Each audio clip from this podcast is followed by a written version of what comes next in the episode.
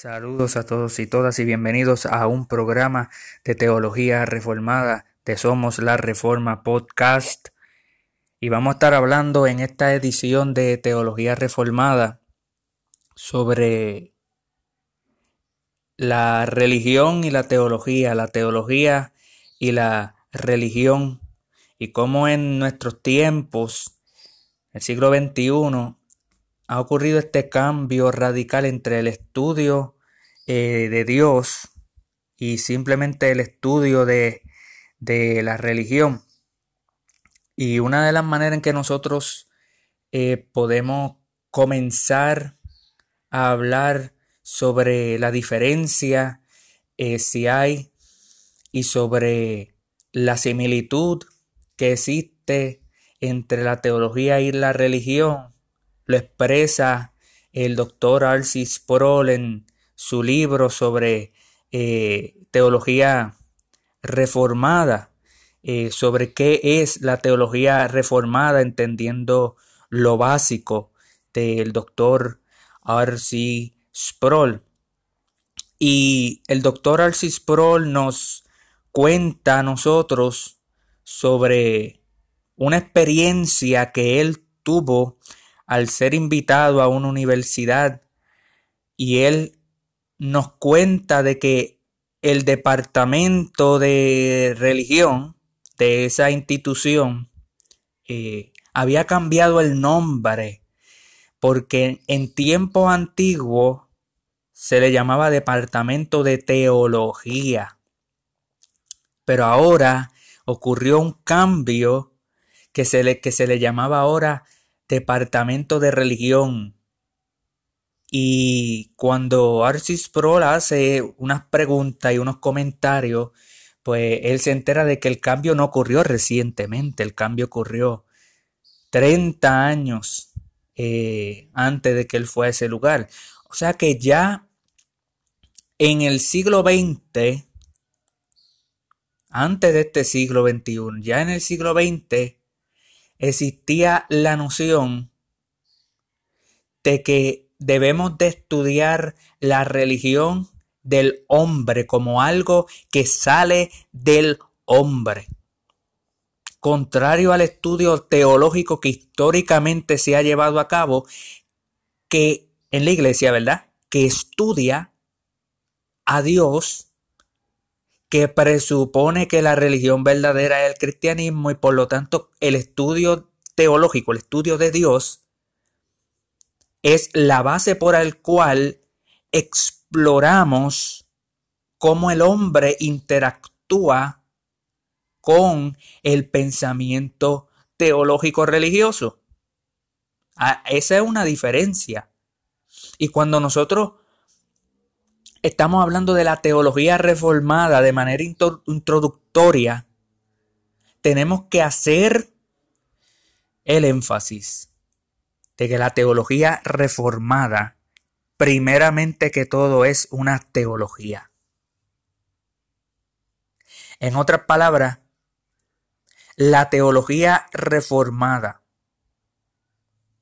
parte de la premisa de que cuando estudiamos el estudio teológico estamos estudiando bajo una noción, unos presupuestos, una postura religiosa en el temor de Dios como cristianos, no como seculares, no como mundanos, no como ateos, no como escépticos, sino como aquellos que desean exaltar la persona de Dios y la obra de Dios en, en Jesucristo su Hijo a través de todos los siglos.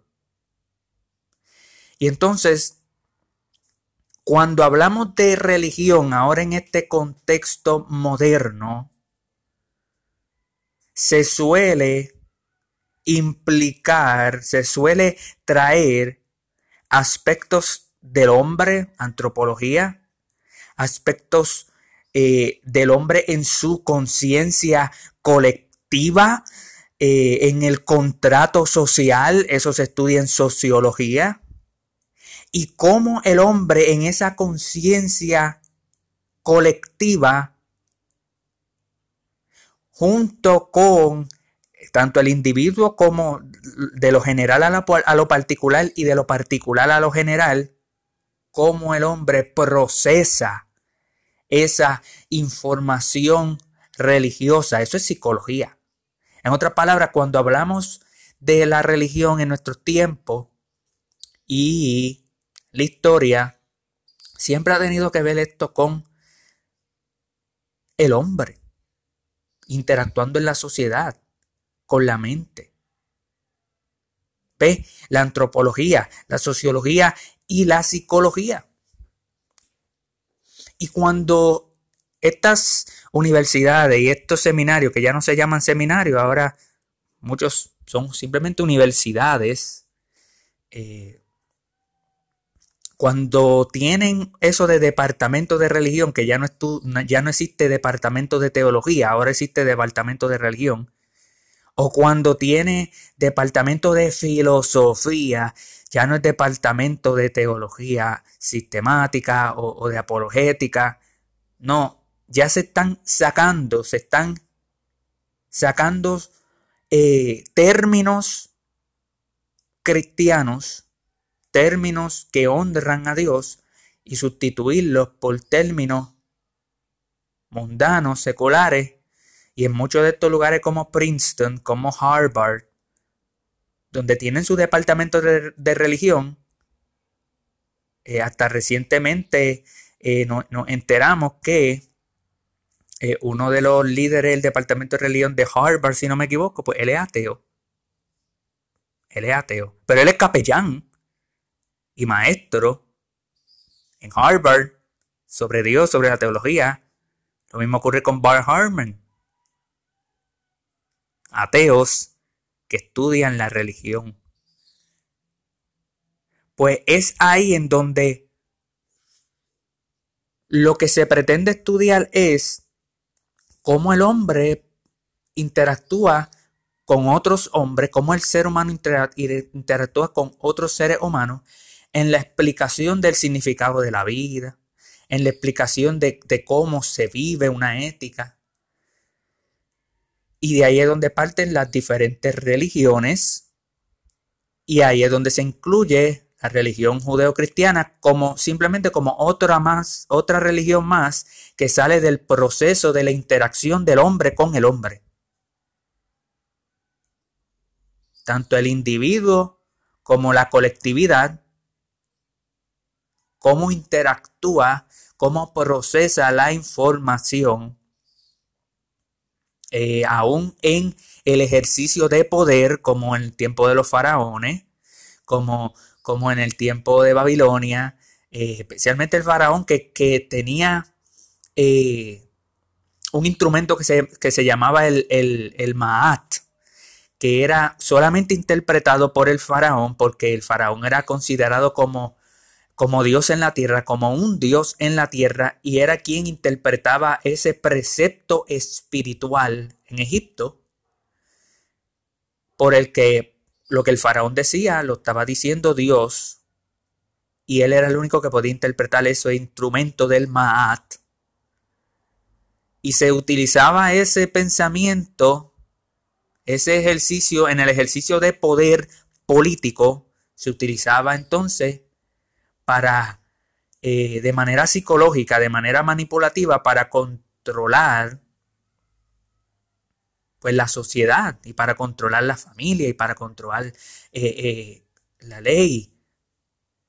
Y aunque claramente eso es cierto en las diferentes religiones, el cristiano cuando va a estudiar la religión, tiene que poner su religión como cristiano, obviamente, como la verdadera religión. Entonces no podemos hablar del cristianismo y del, y del, y del eh, judaísmo en el Antiguo Testamento, sin incluir ahora el judaísmo de ahora, ¿verdad? No podemos hablar de, de la creencia judeocristiana de la misma manera en que se habla de las demás religiones, simplemente como un proceso en donde pues el Pentateuco no fue escrito por Moisés, fue escrito por Josías o fue escrito luego de la deportación de Babilonia como una manera de ordenar al pueblo, de manipular al pueblo, de controlar al pueblo para que no ocurriera más invasiones o más cautiverio. ¿Veis? Se utilizan diferentes métodos porque donde tú comienzas es donde tú terminas. Si tú comienzas con Dios, tú terminas con Dios. Si comienzas con la persona de Dios, terminas con la persona de Dios en tu estudio. Pero si tú comienzas con el hombre, tú terminas con el hombre. ¿Y qué se puede encontrar bueno en el hombre? Ese es el shift, ese es el cambio que ha ocurrido en nuestros tiempos. Y es por eso que ¿verdad? personas como Arcis Sproul argumentan que esa no es la manera de hablar de la teología reformada. La reforma protestante nos da a nosotros una teología robusta en donde no podemos nosotros cambiar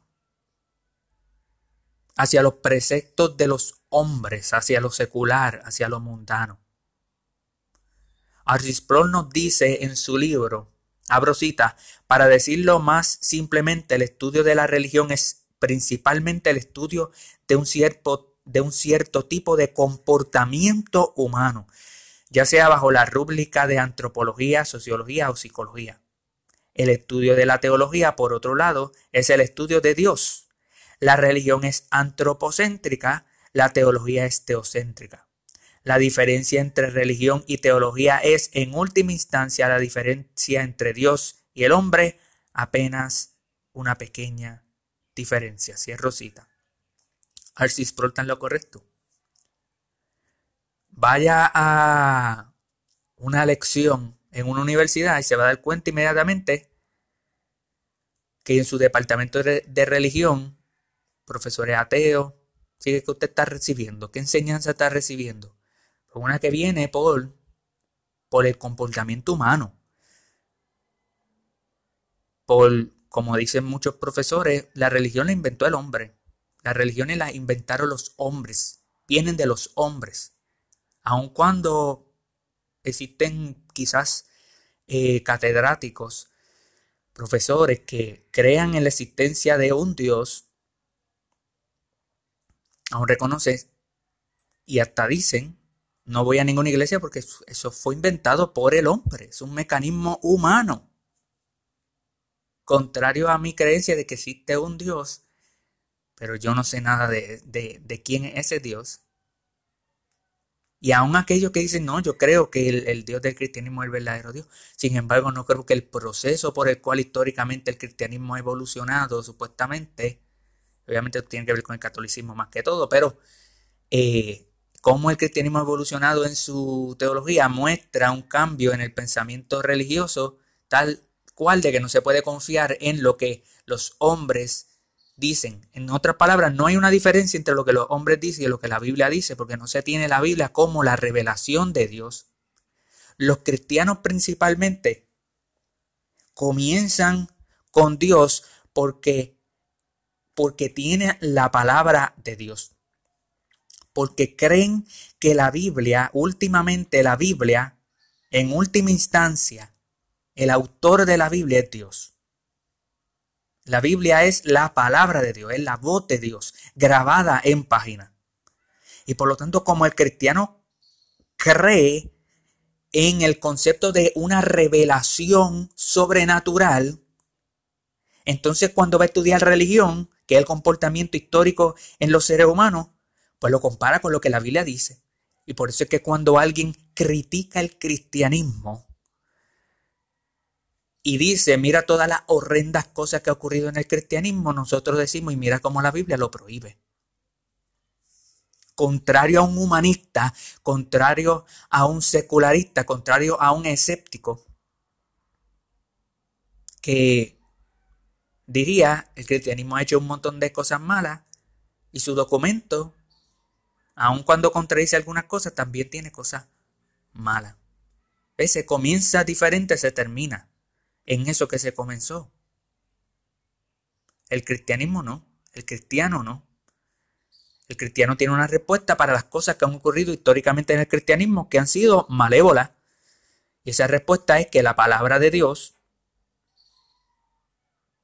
prohibía esas cosas y el cristiano era inconsistente como pecador, que continuamos siendo pecadores, es inconsistente a lo que la palabra de Dios dice, mostrando de que el cristiano todavía no está sanado cristiano necesita un médico también, al igual que el mundo. Ese médico se llama Jesús. Existe una respuesta. Entonces, para esto hacemos una diferencia entre lo que Dios ha dicho y entre lo que históricamente diferentes pensamientos y debates religiosos, debates teológicos han ocurrido. Un ejemplo de esto lo da Arcis Sproul cuando él discute el libro de Romanos capítulo 1, verso 1, que habla de que el apóstol Pablo era un siervo de Jesucristo llamado a ser apóstol separado para el evangelio de Dios. Y Arcis Sproul pregunta que cuando Pablo habla del evangelio de Dios en Romanos 1.1, ¿está hablando del evangelio acerca de Dios? ¿O el evangelio que le pertenece a Dios? Y así contesta y nos dice a nosotros que no existen dos opciones para escoger, una falsa dicotomía. Las dos cosas son ciertas. El Evangelio es acerca de la persona de Dios, pero el Evangelio también le pertenece a Dios. Y como le pertenece a Dios, el Evangelio es el mensaje de Dios sobre Dios para la gloria de Dios porque le pertenece a él. Contrario al aspecto religioso, ¿qué diría alguien, un secularista, eh, un naturalista, un humanista, sobre, sobre el cristianismo? Pues que eso del Evangelio es del hombre sobre Dios, sí, es sobre Dios, es sobre un Dios que el cristianismo, contrario a los demás dioses que las demás religiones evocan, el cristianismo tiene su Dios y el evangelio del cristianismo es el evangelio sobre ese Dios, pero no es de ese Dios, porque no le pertenece a ese Dios ese, evangelio. ¿Por qué? Porque es que no existe. Solamente estamos estudiando el aspecto de cómo el cristianismo sale del judaísmo, cómo el cristianismo sale como una secta del judaísmo y cómo luego se independiza luego de la caída de Jerusalén en el año 70 por el emperador Tito.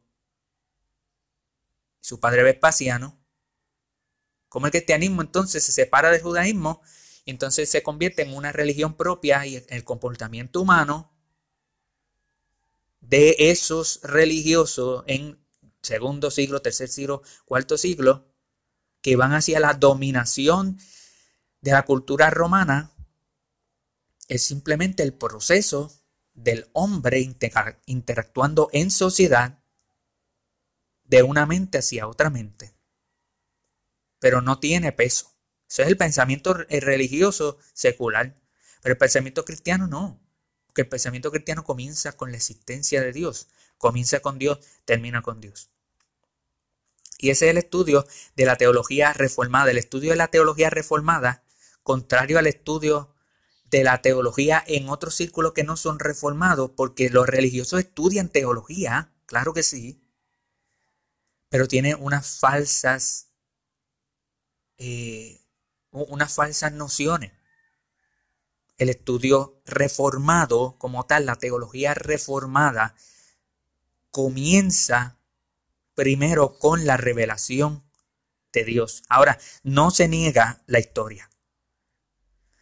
El religioso dirá, el religioso cuando digo religioso no me refiero que nosotros los cristianos somos religiosos, obviamente, pero estoy haciendo una diferencia entre el religioso secular y el religioso cristiano que es parte de la premisa teológica antes de ir al estudio del hombre. Nosotros tenemos una historia, no negamos la historia. La teología reformada también es una teología histórica y se estudia los diferentes concilios que han ocurrido a través del cristianismo. Desde, Nicea, Constantinopla, Calcedonia, por ahí para abajo, hasta llegar a la reforma protestante, los credos, las confesiones, desde Agustín, Tomás de Aquino, Martín Lutero, Juan Calvino, Karl Barth, tal como lo reseña el doctor Arcis Porol en, su libro, que nos menciona a nosotros como el cristianismo tiene religión en un sentido del pensamiento religioso, porque lo que, lo que creía Karl Barth no es lo mismo que lo que creía Calvino y lo mismo que creía Lutero. Claro que existen controversias dentro del cristianismo de cuál postura es correcta sobre, eh, sobre la soteriología. Ahí tenemos el arminianismo y el calvinismo. Sobre la escatología. Sobre la teología propia. Tenemos una diferencia en Karl Barth sobre la teología propia. Y Tomás de Aquino, la teología propia. Y el pensamiento reformado de su teología propia. Claro, que existe históricamente debate. Pero el cristiano no parte de la premisa de que nosotros estamos inventando algo. No, lo único que estamos tratando es de entender la Biblia de manera más clara, de expresar la Biblia más clara para glorificar a Dios de manera más evidente. Y otra de las maneras en que se hace esto, no solamente la historia, es el estudio de la teología natural. ¿Qué significa la teología natural? Arcisprol nos dice que se refiere a la información sobre Dios que se obtiene de la naturaleza. Y aquí es donde el, eh, el religioso secular presenta que esto simplemente es una especulación, que se está especulando de la naturaleza pero que no existe un, proceso empírico científico que pueda comprobar que en la naturaleza se puede conocer ciertas cosas de, ese Dios, contrario a otra religión que puede ver que, en la naturaleza cuando ve un árbol pues está viendo otro, un aspecto del Dios de ellos, contrario al Dios nuestro. Es una teología especulativa.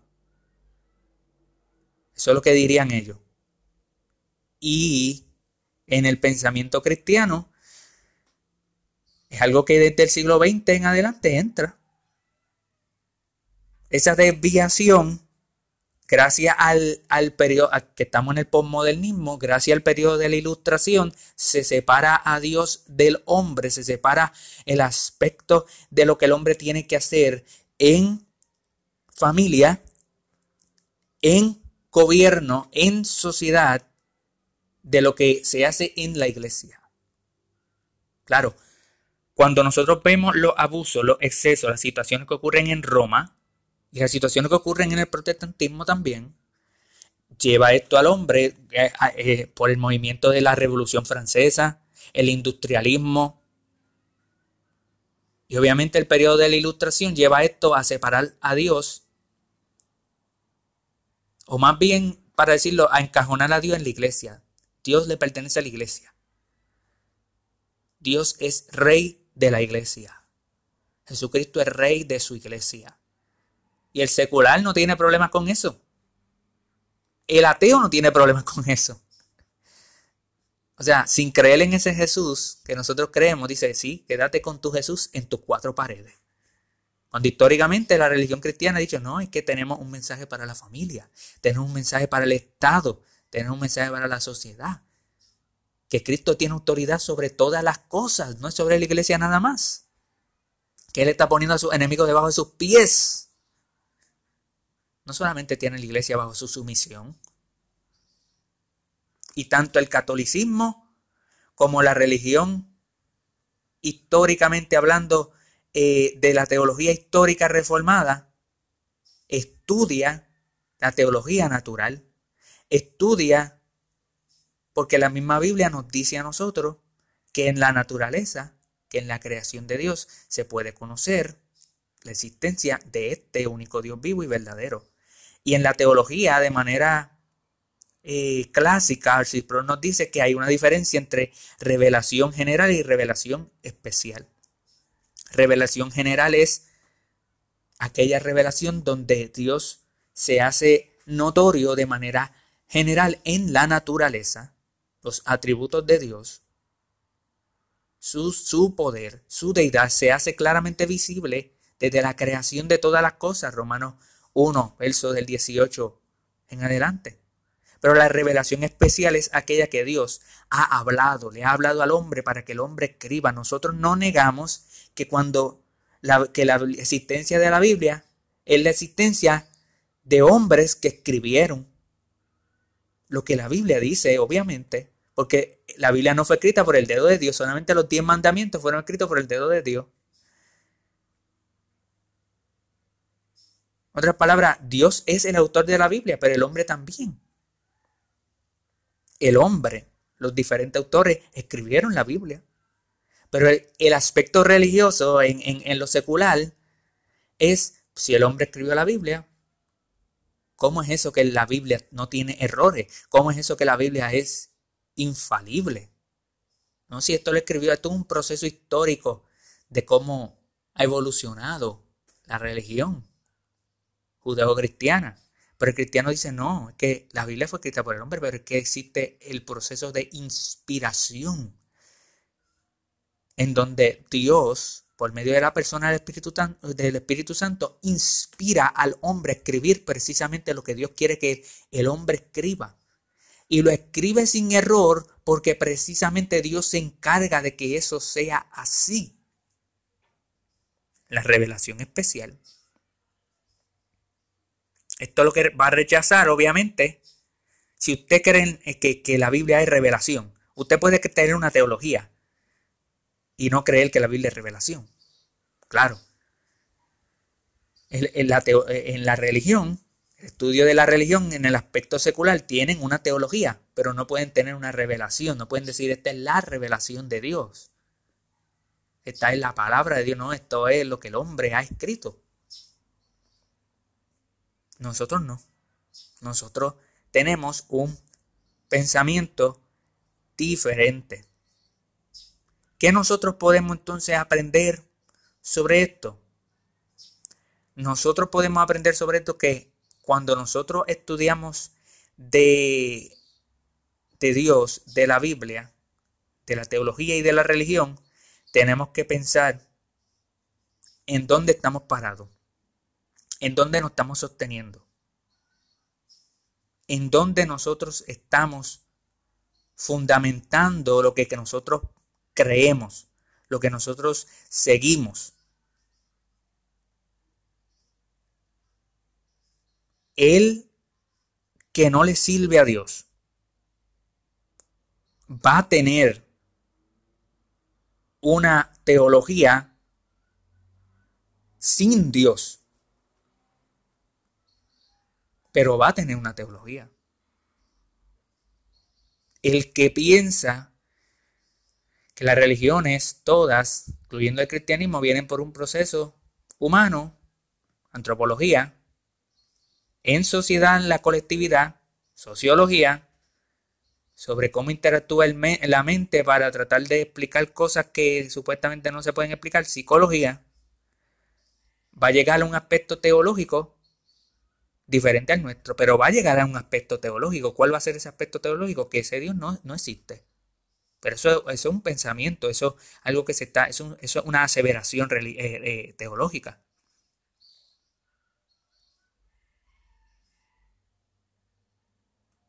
Nosotros sabemos que el hombre, el cristiano, cuando estudia al hombre, la Biblia habla que el hombre manchado con pecado pues el hombre suprime la verdad de Dios en injusticia.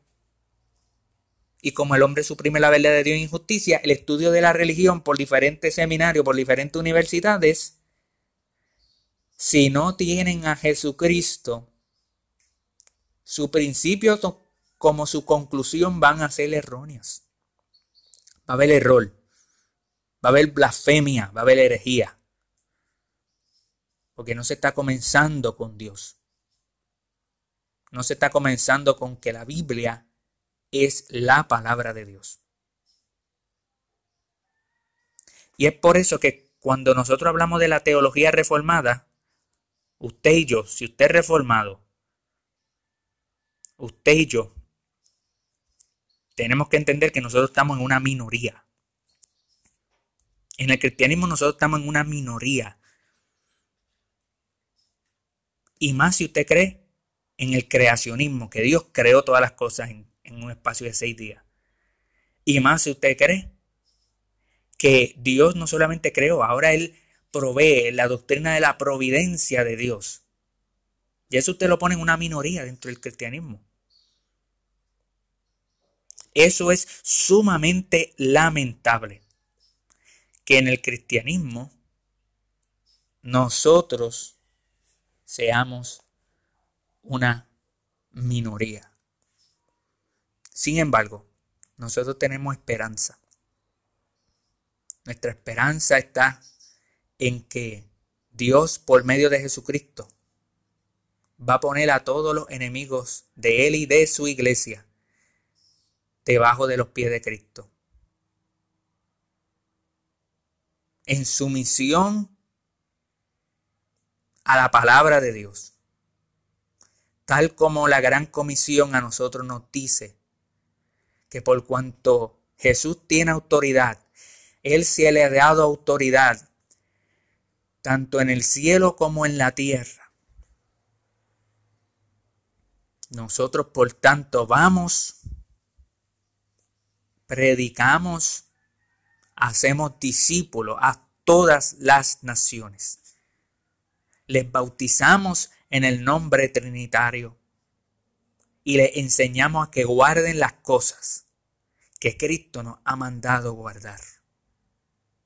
Porque Él estará con nosotros hasta el fin del mundo. Amén.